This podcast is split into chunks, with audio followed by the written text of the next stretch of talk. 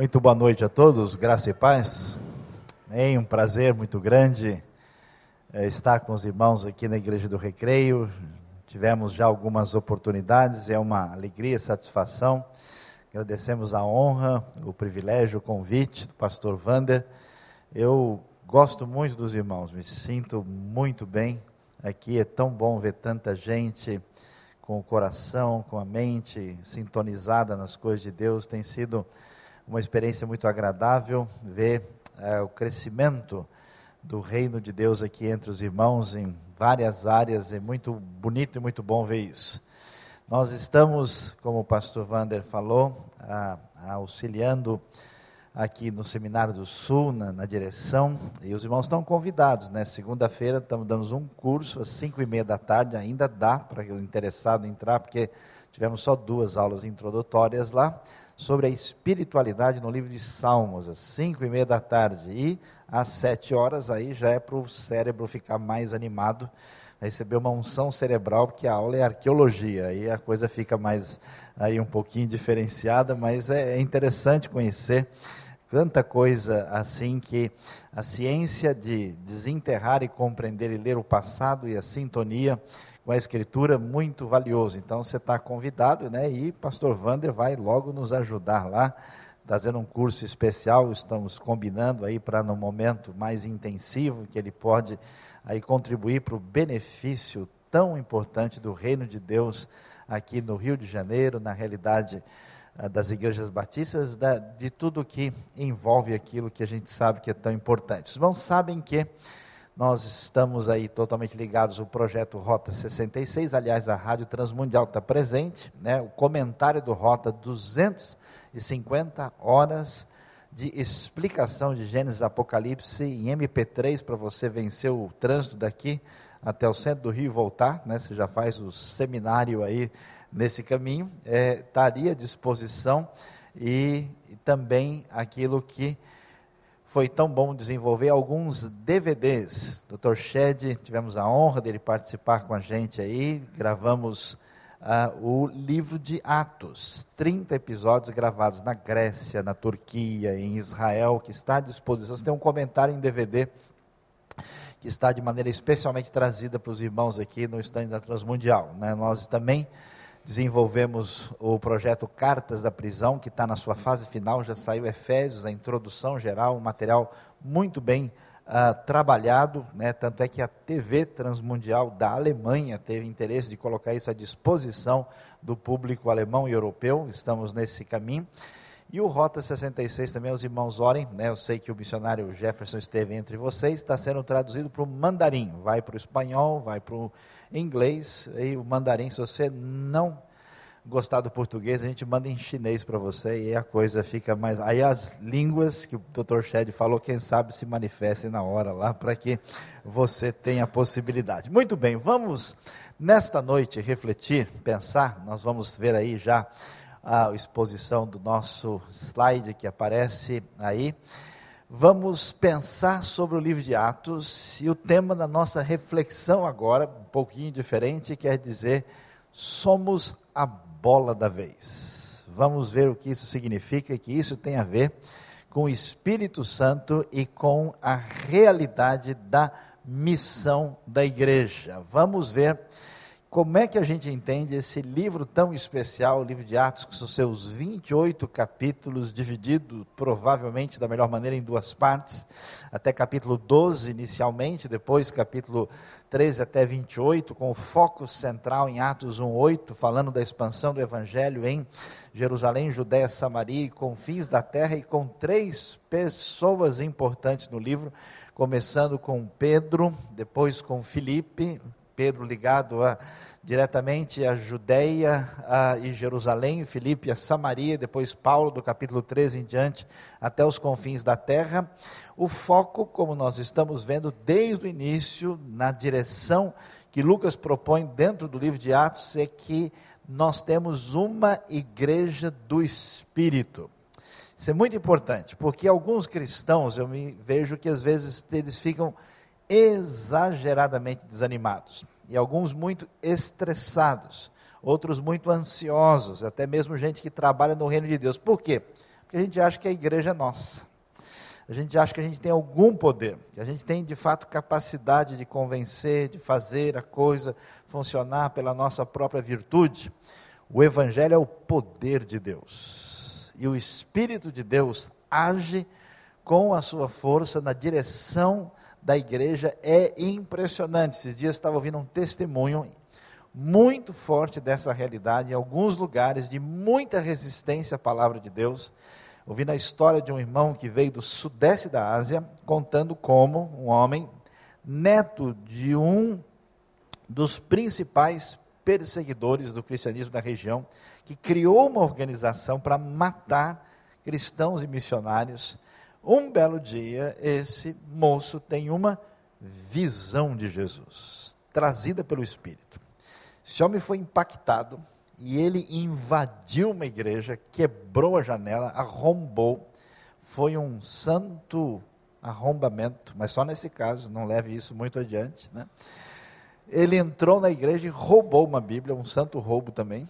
Né? levou essa Bíblia e leu de maneira especial e agora ele proclama o Evangelho. Ninguém tem coragem de pará-lo, porque a ação do Espírito foi tão impressionante. E ele prega o Evangelho, batiza pessoas ali, porque o Espírito de Deus age, sopra, dirige pelo poder que nós temos na direção de Deus. Atos é uma igreja do Espírito, a realidade do Evangelho e a realidade dos caminhos do Espírito. Segunda coisa muito clara no livro de Atos é que Atos é uma igreja missionária, muito definido, que a direção como todas as coisas acontecem tem um foco, uma direção, um ponto de referência. Isso é importante porque algumas igrejas ficam fragilizadas e morrem quando elas entram naquilo que a gente chama de zona de conforto. Igrejas que vivem para que os crentes tenham um bom ambiente, para que eles sejam felizes, para que eles tenham um lugar agradável para a sua família, para que eles se tornem refém de uma espécie de consumismo cristão. E a igreja não pode se render a essa realidade porque ela tem um objetivo, ela tem uma missão, ela tem uma direção. E é claro isso em Atos que tudo que acontece no livro acontece pela ação do Espírito na direção do cumprimento da grande comissão, da convocação de que a mensagem de salvação, de perdão, de restauração, essa vida que surge através de Cristo, quando alguém se arrepende, como nós ouvimos agora, e tem fé no sacrifício de Cristo Jesus, sua vida é perdoada, seus pecados apagados e ele passa a ter um relacionamento diferente com Deus, uma vida especial, uma qualidade de vida muito especial, qualidade muito maior de que quem vive aqui na Barra ou em qualquer lugar especial desse país ou desse mundo. E finalmente, uma coisa interessante: Atos quer que as coisas sejam bem feitas. Ela é uma igreja estratégica. As coisas são extremamente organizadas. Aquilo que a nossa sociedade resolveu definir como uma polarização, que se o espírito está agindo, as coisas são de qualquer jeito, a pessoa faz a coisa no tapa assim, faz de última hora, né? São os cinco minutos de Jesus que a pessoa tem para resolver e fazer as coisas de qualquer jeito. Eu gosto de dizer que tem coisa que o jeito pessoal faz para Deus que nem o diabo não quer de tão ruim que é, tão mal feita. Em Atos não tem isso. Atos, estratégia importante, o lugar onde vai ser proclamado, o lugar onde Paulo fica, a maneira como as coisas são definidas não é verdade que uma coisa espiritual tem que ser feita relaxadamente, sem preparo e conhecimento. E não é verdade que uma coisa pode ser estruturada, organizada, com capacidade e que ela pode dispensar a dependência de Deus. De uma maneira muito especial, misteriosa, fora da condição do controle humano, essas coisas têm que andar juntas na missão da igreja quando ela age pelo Espírito. O que, que a gente vai perceber então?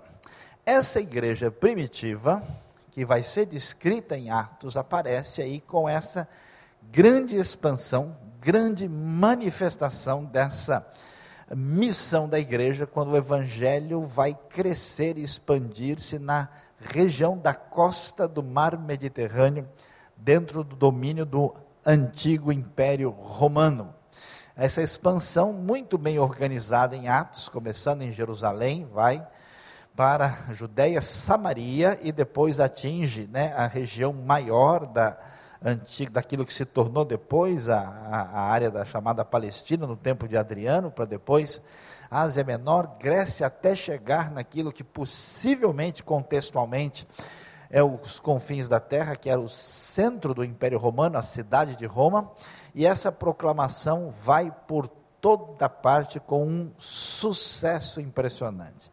É assustador como o evangelho vence no contexto do primeiro século. Os irmãos sabem que o apóstolo Paulo, em apenas 12 anos, desde o ano 46 até o ano 57, em três viagens missionárias, fez aquilo que é descrito em Atos de 13 até aproximadamente aí capítulo uh, ah, 20, na verdade, depois ele já termina a sua viagem missionária, e isso fez toda a mudança da realidade do Império Romano que depois vai dar espaço para a vitória do cristianismo, que inclusive moldou a história da civilização ocidental.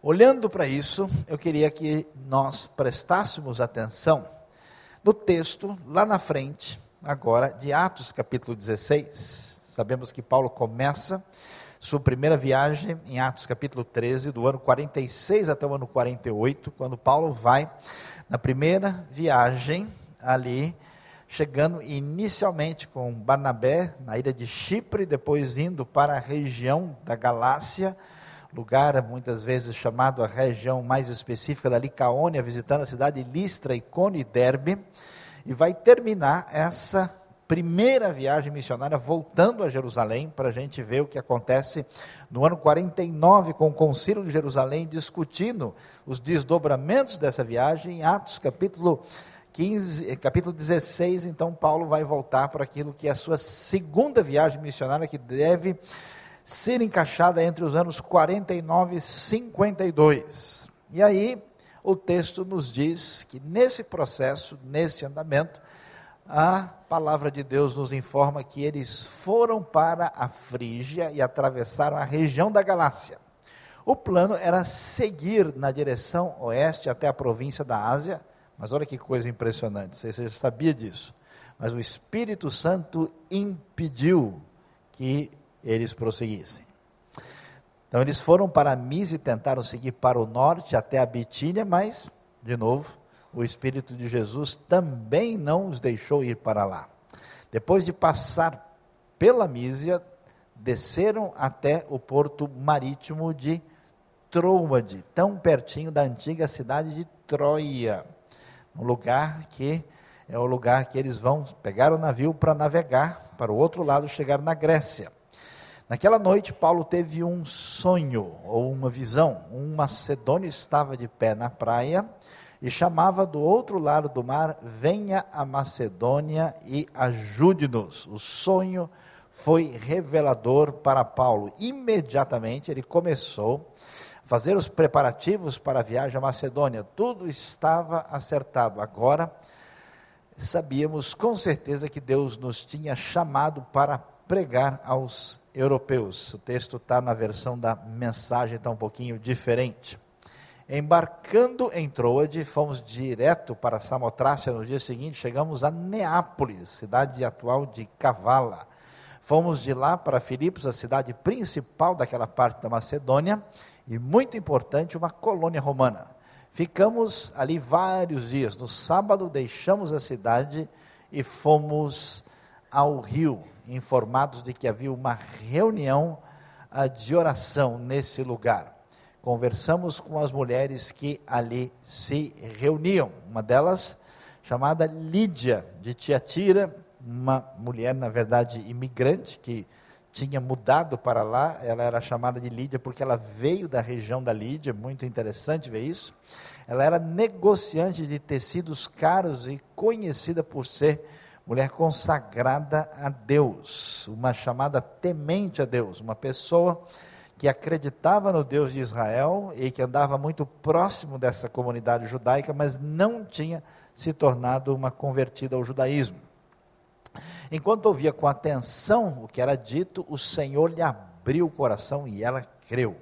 Depois que foi batizada com todos de sua casa, ela, num gesto de hospitalidade, nos convidou. Se vocês confiam que sou uma de vocês e que creio no Senhor, venham para minha casa e sejam meus hóspedes. Nós até hesitamos, mas ela não aceitaria um não como resposta conforme a versão que a mensagem traz, dando um impacto ao tipo de palavra que ele apresenta. Então você pode pensar e ver essa direção, essa ação do Espírito na missão da igreja, naquilo que vai acontecer do ano 49 a 52. Paulo, aí no final do capítulo 15, faz uma viagem de volta, especialmente, agora ele vai ser nessa segunda viagem, acompanhado por Timóteo. Houve um desentendimento no sentido de levar aí por causa de que Barnabé e João Marcos eram parentes, primos, houve um problema em relação à segunda viagem, João Marcos acabou não prosseguindo com eles, para a gente lembrar que a igreja é feita de gente de carne e osso, uns com mais carne, outros com mais osso, né? a coisa nem sempre funciona do jeito que a gente quer. Isso é importante, porque muitas pessoas é, têm uma falta de maturidade ao enfrentar qualquer dificuldade e problema na trajetória cristã e no ministério da igreja. Os problemas aconteceram, mas o Espírito de Deus continua agindo, o poder de Deus está em ação e a igreja é levada em atos na direção dessa missão. É impressionante a força como o texto descreve essa ação de Deus, apesar da fragilidade dos que estão envolvidos nessa missão. Então, eles passam pelas igrejas na segunda viagem, fortalecendo e confirmando os irmãos, até então chegarem no capítulo 16, que é tão importante, na cidade de Filipos, que vai ser um marco fundamental do início da missão da igreja na Europa no contexto em que o evangelho caminha sempre para o ocidente. Daí eles vão para Tessalônica, Bereia, Atenas, Corinto e vão finalmente voltar para Antioquia, nesse caso, Antioquia da Síria. A igreja já com um número expressivo de gentios que tinha sido despertada por Deus para a realidade dessa missão. Aí você pode ver o mapa, olhar o caminho, né, especialmente aí essa linha vermelha que sobe até lá em cima, onde Paulo vai atravessar aquela parte para chegar na região da Macedônia, hoje território do norte da Grécia. O que é que a gente precisa aprender a respeito disso? Que, que precisa ficar claro para nós? Missões, meus queridos irmãos, é obra do Espírito de Deus. Todo mundo pode pensar, pode planejar, pode fazer tantas coisas, mas não há dúvida que o livro de Atos deixa claro que toda direção que é apresentada nessa dimensão do cumprimento daquilo que Cristo deseja da sua igreja é causada pela ação e pelo poder do Espírito de Deus. Isso é importante por quê? Porque muitas vezes nós não temos essa perspectiva de que Deus sempre agiu soberanamente pelo seu Espírito na obra missionária. Isso é fundamental, porque se isso é verdade, isso quer dizer que há um encaminhamento há um direcionamento, há uma espécie de sopro do Espírito. Eu acho tão interessante observar, ou talvez até mesmo sentir, em certas partes do mundo, que parece que há algum problema ali. Aquela ideia de que Jesus não opera milagres em diversos lugares porque há um endurecimento de coração, uma incredulidade. É assustador ver lugares do mundo onde as pessoas, de fato, endureceram o seu coração. Me lembro uma vez eu estava na Europa, conversando com um homem, tentando me aproximar com alguma ideia do Evangelho, e qualquer tentativa era imediatamente resistida e rechaçada. Não havia nenhum espaço. Mesmo que ele fosse uma pessoa simpática, tão simpática que me convidou para ir para a casa dele e dormir lá, mesmo sem me conhecer, conheceu no avião. Imagina a chance disso acontecer naquele contexto. Apesar disso, quando a gente entrar num assunto desse, imediatamente a conversa mudava.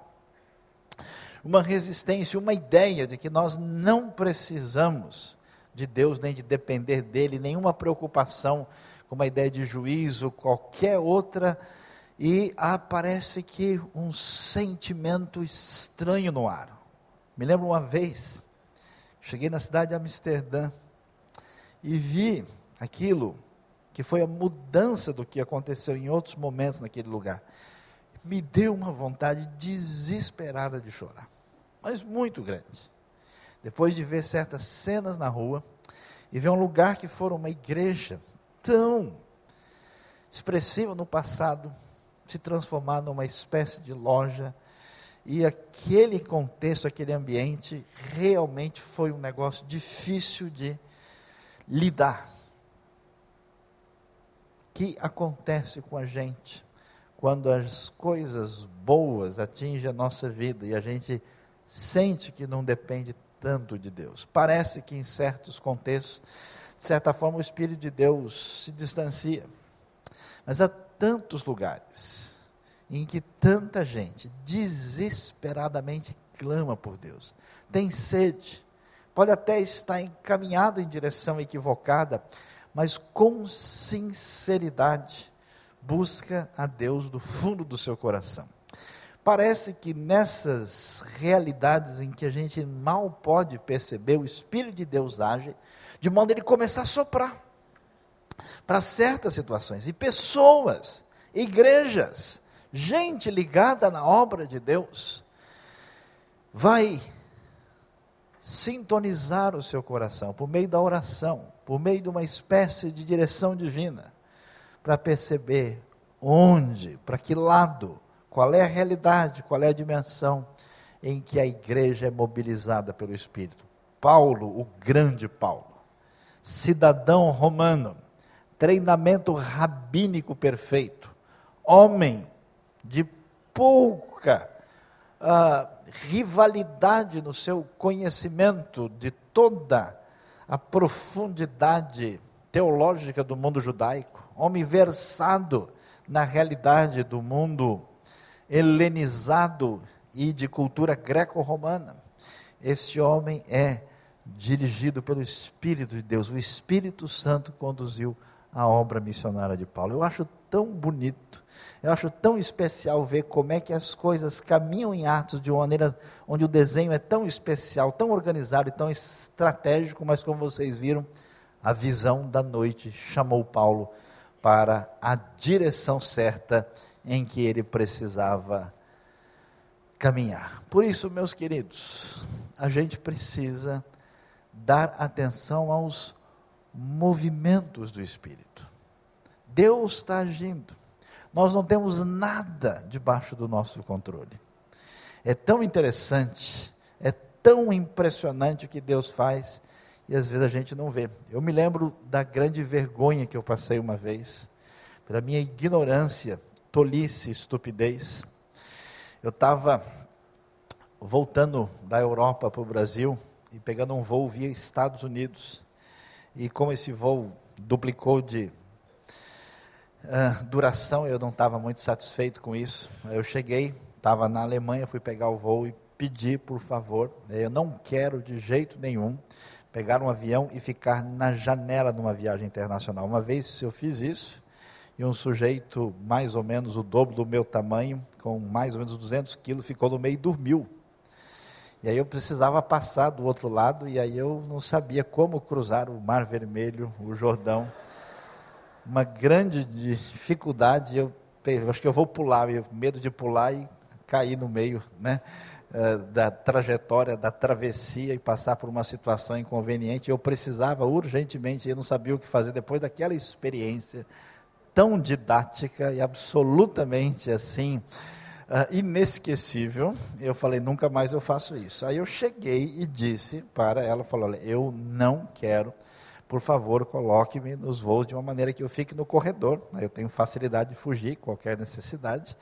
E então fui. No primeira parte, tudo bem. Quando eu cheguei na cidade de Washington, D.C., que eu voltava para o Brasil, eu percebi que o meu lugar era de novo no canto da janela. Ó oh, vida, ó oh, azar, eu sabia que não ia dar certo. E entrou do meu lado um sujeito, eu vi, ele tinha 1,95m, falei, pronto, é hoje. Ainda bem que ele não ocupava os espaços de uma maneira tão grande, mas ele era muito grande, ficou do meu lado feio, careca e pouco simpático. Aí eu falei, só uma oração forte para resolver essa situação aqui agora. Fiquei muito aborrecido, falei, puxa, mas esse pessoal é incompetente, é só você pedir um negócio, é tão simples. E fiquei murmurando e reclamando. E a conversa vai, a gente começou, aí tal, aquele homem se apresentou, ele era um cidadão britânico, que estava saindo na Inglaterra e vinha para os Estados Unidos, e a gente começou a conversar, e naturalmente a conversa foi na direção dos problemas que existem na sociedade. E foi, foi, foi. Daqui a pouco eu comecei a dizer: sabe que a realidade desses problemas, quando a gente olha para a sabedoria antiga que a gente encontra naquilo que foi a base da nossa civilização, ele estava reclamando como no ambiente dele a vida era tão diferente do que ela foi quando ele era criança, quando as pessoas tinham mais relacionamento, mais outro tipo de comportamento, ética, assim por diante. E eu falei: a base disso está naquilo que foi o fundamento da nossa civilização. Aliás, tem uma sabedoria judaica tão especial que você encontra no Novo Testamento que traz luz sobre todo esse tipo de problema que a gente enfrenta. Ele falou: É mesmo? Nossa, e o que, que você tem lá? Eu falei, então você tem a ideia de amor, de graça. Eu fui falando e fui entrando com o Evangelho. Aí ele virou para mim: Você acha que eu deveria ler o Novo Testamento? Aí eu, é, bom, pensando bem, eu acho que sim. É mesmo? Então eu preciso ver isso. Foi um negócio tão interessante. E a gente foi conversando, olha, a conversa fluiu de tal maneira, ele ficou interessado. Depois ele desceu, pegou carona comigo. Foi até onde ele falou: Eu vou ler o Novo Testamento. Qual é o problema? Luiz Saião, esse é o problema. Egoísta, preocupado com o conforto, nem imaginou que Deus tinha escolhido alguém para estar do lado, maior do que eu tinha preferido, claro mas que tinha um objetivo. Meus queridos, a gente precisa pedir que Deus nos dê o privilégio, a honra de, de alguma forma, escutar, perceber, sentir para que lado o Espírito está soprando. Para que direção é preciso dar atenção aos movimentos do Espírito. Olhando para a realidade do mundo de hoje, você pode dar uma olhada nesse mapa que até certo ponto ele reflete a verdade. Quanto mais claro, os amarelos envolvem aí uma porcentagem maior de cristãos evangélicos. Você pode ver alguns países da África ali apresentados e os Estados Unidos. Isso nem sempre reflete bem a verdade. Nos Estados Unidos, por exemplo, muita gente é evangélica, mas é nominal. Hoje, parte da igreja americana não é comprometida como foi, talvez há duas, três gerações. Você olha assustado para a escuridão que está no continente europeu. Você olha bem, você vê, não vê muita diferença né, entre a Europa e outras áreas, um continente com predominância, com exceção da Finlândia lá em cima que tem um movimento evangélico um pouquinho mais forte, e talvez fora a Finlândia, a Noruega, uh, a situação é muito difícil. A gente tem algumas áreas, Austrália, Canadá, Brasil, alguns países da África, da América do Sul, e a gente sabe que com toda essa população evangélica, muita coisa tem colesterol, triglicérides e outras coisas mais que o Ministério da Saúde Espiritual adverte, pode fazer mal né, à sua espiritualidade. Nós vemos o grande desafio que está diante de nós do mundo que precisa ser evangelizado. Então, qual é a grande questão que a gente deve considerar em função de Atos 16. Você observa em Atos 16 a realidade do Espírito, porque Paulo queria ir inicialmente para a região da Ásia, provavelmente para a área de Éfeso. O Espírito de Jesus impediu. Ele foi para lá num outro momento, quando era o momento dele chegar. Depois quis ir para a área mais ao norte, a região da Mísia, que provavelmente teve a ver posteriormente com o ministério de Pedro. O Espírito de Jesus impediu. E quando Paulo menos esperava, a visão diz: Você vai para Macedônia.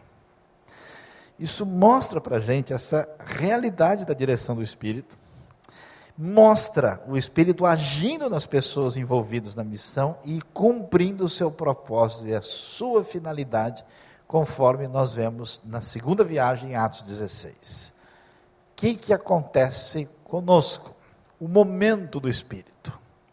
Em Atos, era a vez da Grécia e da Europa. Não sei se você já reparou, mas é impressionante o livro de Atos mostrar para a gente que o crescimento do Evangelho é indo cada vez mais para o oeste, para o ocidente.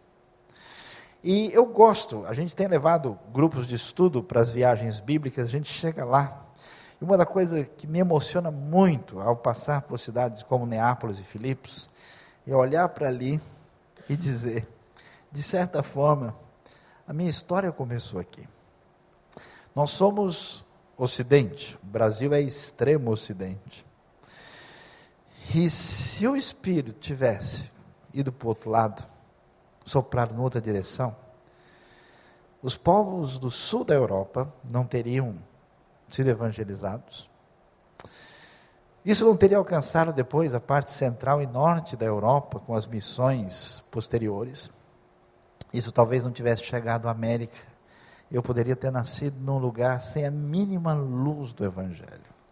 Então, ao ver essa realidade de que o Espírito de Deus, a visão do homem da Macedônia chamou, dizendo: vem para cá, isso muda toda a história da cultura europeia, que por sua vez vai ser a referência da cultura ocidental, que vai moldar grande parte da história humana. Aquele momento era a vez da Grécia a vez da Europa. Fiquei muito impressionado recentemente conversando com algumas pessoas da Grécia sem nenhum interesse nesse mesmo evangelho que atingiu com força a história daquele país. O Espírito Santo dirige cada pessoa para uma obra específica. Grande parte dos cristãos precisam ter isso despertado. Há muita gente que tem uma sensibilidade para as coisas de Deus. Gente que até de fato é convertido, passou pelo arrependimento que nós ouvimos agora, mudou sua vida, mas não dá frutos para o reino.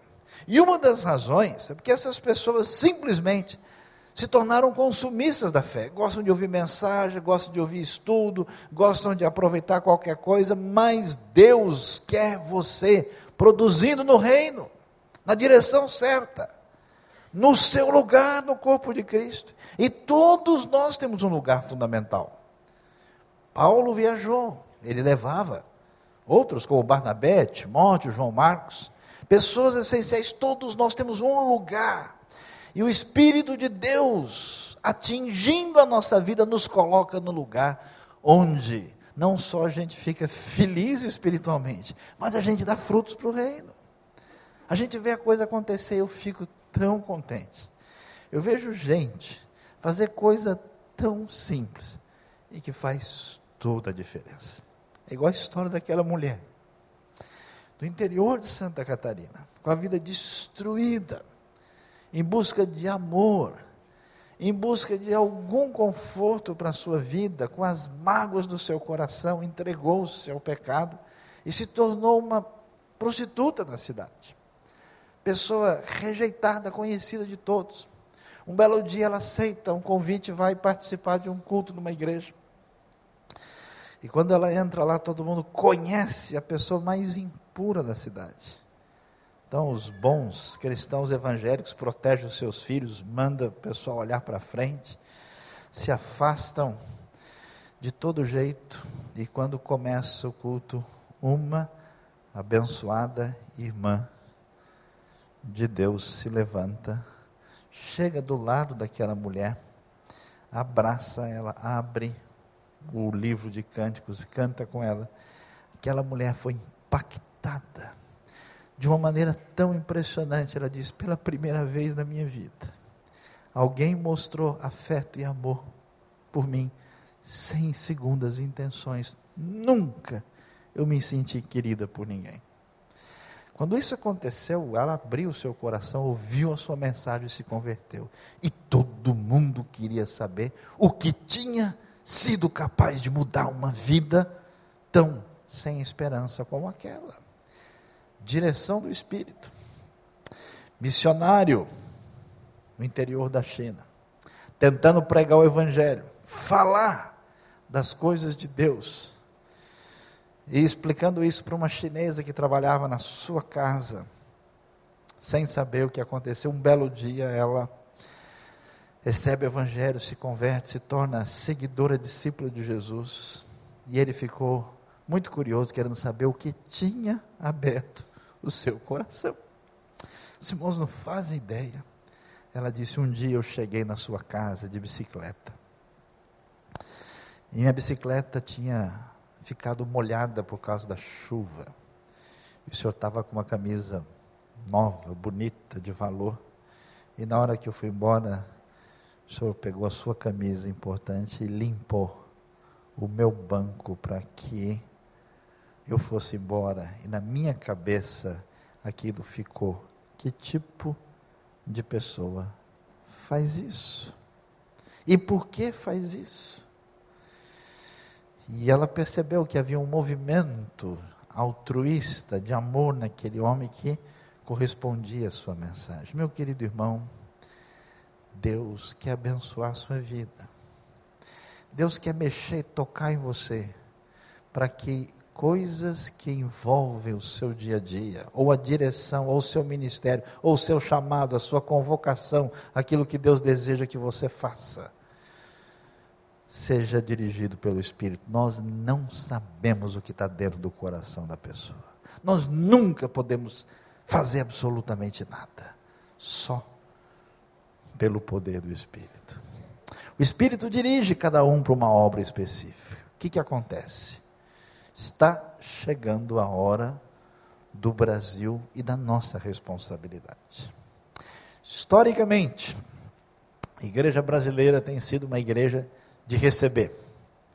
Uma igreja iniciada por gente de outros países, principalmente da Europa e da América do Norte, missionários que vieram da Suíça, da Alemanha, da Inglaterra, País de Gales, Escócia, Estados Unidos, Canadá, McAllister com a gente aqui.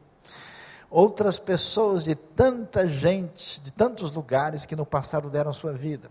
Eu fico impressionado às vezes o que significava há 80, 100, 130, 150 anos atrás, entrar no navio, sem nunca mais saber se talvez voltaria para sua terra. Unicamente com o desejo e com a direção de que faria diferença proclamando a palavra de Deus. Pois é, nós recebemos, Deus abençoou a nossa terra. Eu acho tão bonito, especial. Às vezes eu vou para os lugares assim que eu falo que não tem nada. E lá nos Cafundó do Judas, um santo abençoado de Deus começou uma igreja. A história tão bonita do senhor, nosso amigo irmão Ronaldo Alidório, contando que foi pregar o evangelho no interior, no interior, no interior do Amazonas. Chega lá, quando ele achou uma tribo de índios, que ele falou: Agora eu vou falar do evangelho. Aí chegou lá, os índios tudo crente. Ele falou: Não é possível. Esses índios nem no mapa não estão. Aí ele chegou lá e foi tentar saber, mas o que, que acontece? Como é que vocês conhecem o Evangelho? Ah, foi o seu João que trouxe para nós. E quem é o seu João? O seu João, ah, esse aqui é um crente simples, barqueiro da Assembleia de Deus lá. E viraram para o seu, o seu João. Olha, quem está aí? É o missionário. Missionário, eu nunca vi um missionário na vida. Deixa eu ver, mulher, filho, vem, vem, vamos pegar do missionário aqui. E fazendo uma festa para conhecer o missionário. E o Ronaldo Lidoro ficou sem graça e falou: Senhor João, o senhor veio de barco sozinho e evangelizou essa tribo de índio, todo o pessoal aqui. O senhor fez isso sozinho? Ah, não, pastor, tem mais seis que ouviram o evangelho. Deus abençoa. É tão bonito ver o crescimento. É tão maravilhoso ver tanta coisa extraordinária brotando da bendita graça de Deus que atingiu a nossa vida. Mas, meus amados irmãos, o que é que a gente vai fazer com isso? Nunca a realidade brasileira esteve tão estável economicamente. Nunca a igreja brasileira teve tanta disponibilidade de conhecimento, de possibilidades diante de si. Vamos ver o que isso tem significado. Professor da Universidade de Pittsburgh, analisando a realidade do mundo futuro, Philip Jenkins, ele fala do que ele chama de the next Christendom, a próxima cristandade, o cristianismo do futuro. E ele vai mapeando, dizendo como a realidade que foi predominantemente europeia e norte-atlântica, tão forte no passado, tem mudado, e o crescimento da igreja na América Latina, África, Ásia, e dando uma atenção especial ao Brasil, diz: esse cristianismo do futuro está relacionado com isso. O Brasil tem uma força missionária crescente, impressionante, em tudo quanto é lugar a gente está acostumado com a realidade da nossa convenção batista brasileira, mas a gente começa a interagir com outros grupos. Tudo quanto é lugar tem um brasileiro, às vezes perdido no meio do pessoal, mas está lá fazendo alguma coisa. Missionários por tudo quanto é canto. Uma força missionária crescente, como é o caso da Coreia do Sul, que nos anos 50 tinha uma comunidade mínima, e hoje você encontra missionário coreano em tudo quanto é lugar. Esses dias um conhecido meu falou do interior da Amazônia, um missionário coreano que falava três palavras em português, estava lá fazendo missão. Impressionante. E a força missionária na China. Fiquei muito envergonhado da minha fé. Conversa com uma irmã no interior da China que passou oito anos na cadeia.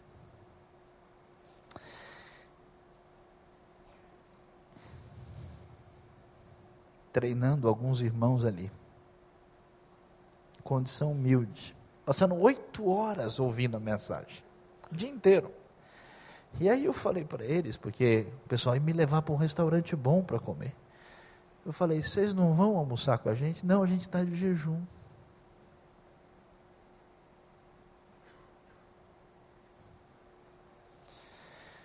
Aí eu falei, mas qual é o objetivo de vocês de fazer isso? A gente quer ir para o Irã, para o Egito, para o Afeganistão. Só ajuda a gente. Meus irmãos, o que, que é isso? Gente, para quem ficar preso, é coisa comum.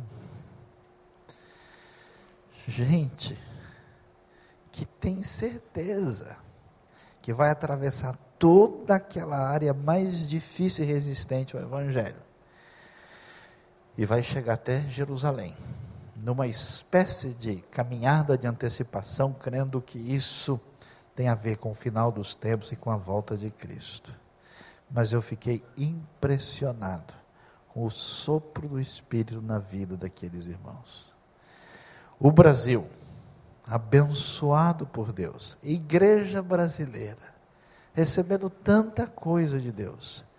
Coisa especial, por exemplo, no mundo confuso, complicado hoje, difícil, muito difícil para quem vai da América do Norte.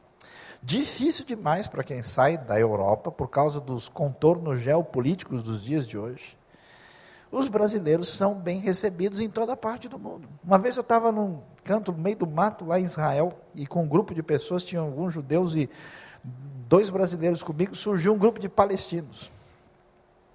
A gente da hora ali, a gente, salam aleikum, aleikum salam tal, e o pessoal ficou meio assim, olhou um para o outro, aí o negócio ficou com aquele olhar de, epa, e agora, né, porque nós estávamos num lugar muito...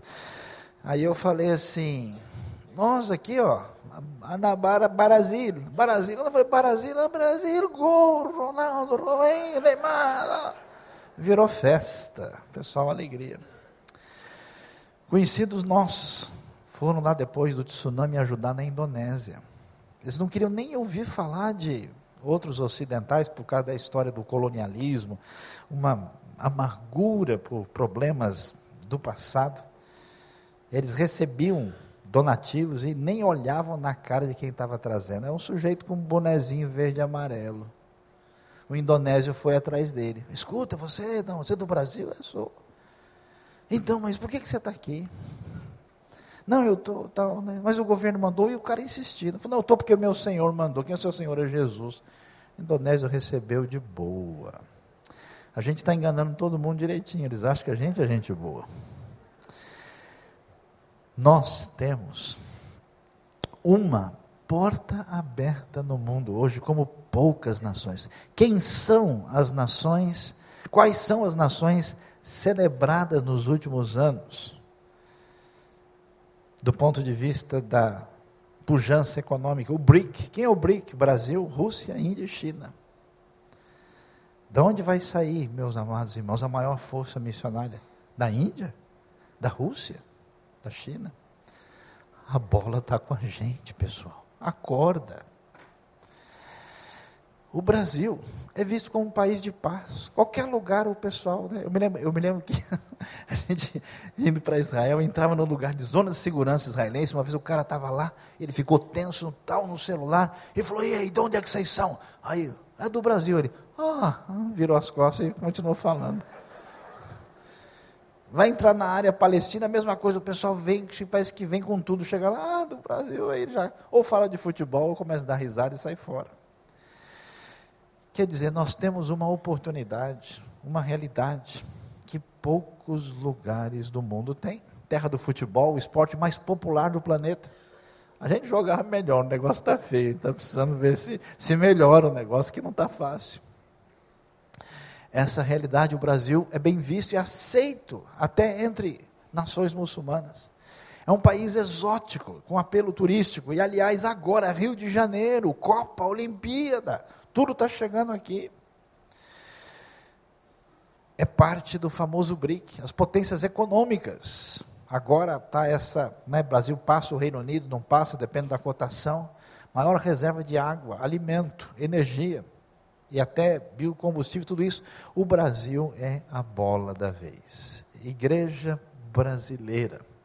A pergunta para a gente é: por que é, ou para que é, que Deus nos colocou nessa situação abençoada. Por que, que Deus soprou o Espírito, abençoou a gente? Para que essa igreja chegasse no crescimento que ela chegou. Por que, que a gente tem sido abençoado? Qual é a razão em que Deus abençoa a igreja permite o amadurecimento da igreja, inicia um movimento missionário dentro da igreja. Agora, meus queridos, é a bola da vez. Está na hora do nossa igreja brasileira acordar para a realidade de que o nosso despertamento é agora. Você é fruto indireto da missão de Paulo, que atravessou a história do Ocidente e chegou aqui. A obra missionária de Paulo mudou a história que chegou até nós. É agora é a nossa vez de fazer a diferença. Eu queria que a gente pensasse seriamente a respeito disso. Qual é o seu papel, qual é o seu lugar? Cada vez mais nós temos um mundo globalizado. Cada vez mais existe um papel importante, significativo, uma facilidade de atingir diversas áreas do mundo.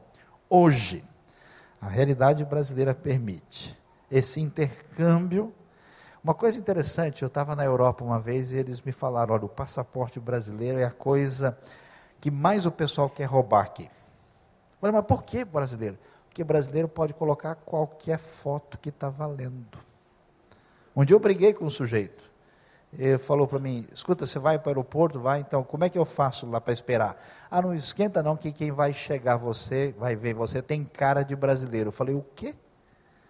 Cara de brasileiro? Qual é a cara que não é brasileira? Todas as caras são brasileiras. Precisa de um negrão ritinto? A gente tem. Precisa de um brancão transparente, assim, vermelhão camarão do sol? A gente arruma. Precisa de um cara asiático? Também. Grená, lilás, marrom glacê, o que precisar, a gente ajusta, a gente dá um jeito. A gente resolve a parada. Você sabe que isso é complicado. Imagina um missionário que vem da Coreia. Não tem como. Todo mundo tem o mesmo perfil. Você precisa trabalhar com qualquer variável. A gente tem o, o, a quantidade de gente, de pano de fundo de culturas. O mundo todo está disponível aqui. Eu acho tão interessante, encontrei gente missionária hoje em países do leste europeu que são netos, bisnetos e que saíram da nossa realidade. Como é que você vive a sua vida? Você tem ouvido o Espírito? Seu coração pensa no que você vai receber? Ou você entende que o Espírito Santo sopra na direção da missão da igreja? Qual é o seu papel? Qual é o seu envolvimento com a obra missionária? O que você contribui? O que, que Deus mexeu em você? Você que está numa posição, que tem uma posição estratégica, até no mundo corporativo, onde está o seu lugar nesse processo? Os irmãos querem saber a verdade? O reino de Deus será vencedor. Ah, será. O Espírito vai soprar, a colheita vai acontecer, o reino vencerá. A pergunta é: se a gente quer fazer parte dessa festa. A gente quer estar sensível à direção do Espírito. E eu fico muito maravilhado. Histórias como do Ronaldo Lidório, história como tantas pessoas movidas por Deus e que foram na direção do Espírito, fizeram diferença que ficará para sempre na eternidade. Vamos baixar nossa cabeça, vamos orar e pedir que Deus mexa com o nosso coração.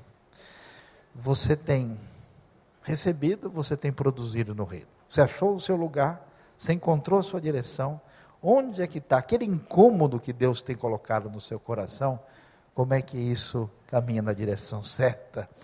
Coloque-se diante de Deus, peça a bênção dEle. Que Ele direcione você, essa igreja, para a obra do Espírito. Deus bondoso, nós te adoramos te louvamos e te agradecemos. Pedimos que o teu Espírito sopre sobre nós, como nós cantamos no começo. Ó Deus, sopre sobre os corações sintonizados contigo, na direção, ó Deus, de fazer a tua vontade, de caminhar, ó Deus, para esse momento histórico, responsável e valioso que cai sobre a igreja desta nação, ó Deus, diante de tantos desafios que clamam de toda parte. Ó Deus, abençoa o teu trabalho, abençoa a tua obra, feita pelos irmãos da Europa, da América do Norte, da Ásia, de toda parte, e dá-nos o privilégio, ó Deus, que como cristãos dessa nação, fazer diferença nesse mundo que clama pela salvação, pela necessidade de vida e que existe em Cristo Jesus. Nós pedimos a tua bênção, a tua graça, a tua direção, em nome de Jesus. Amém.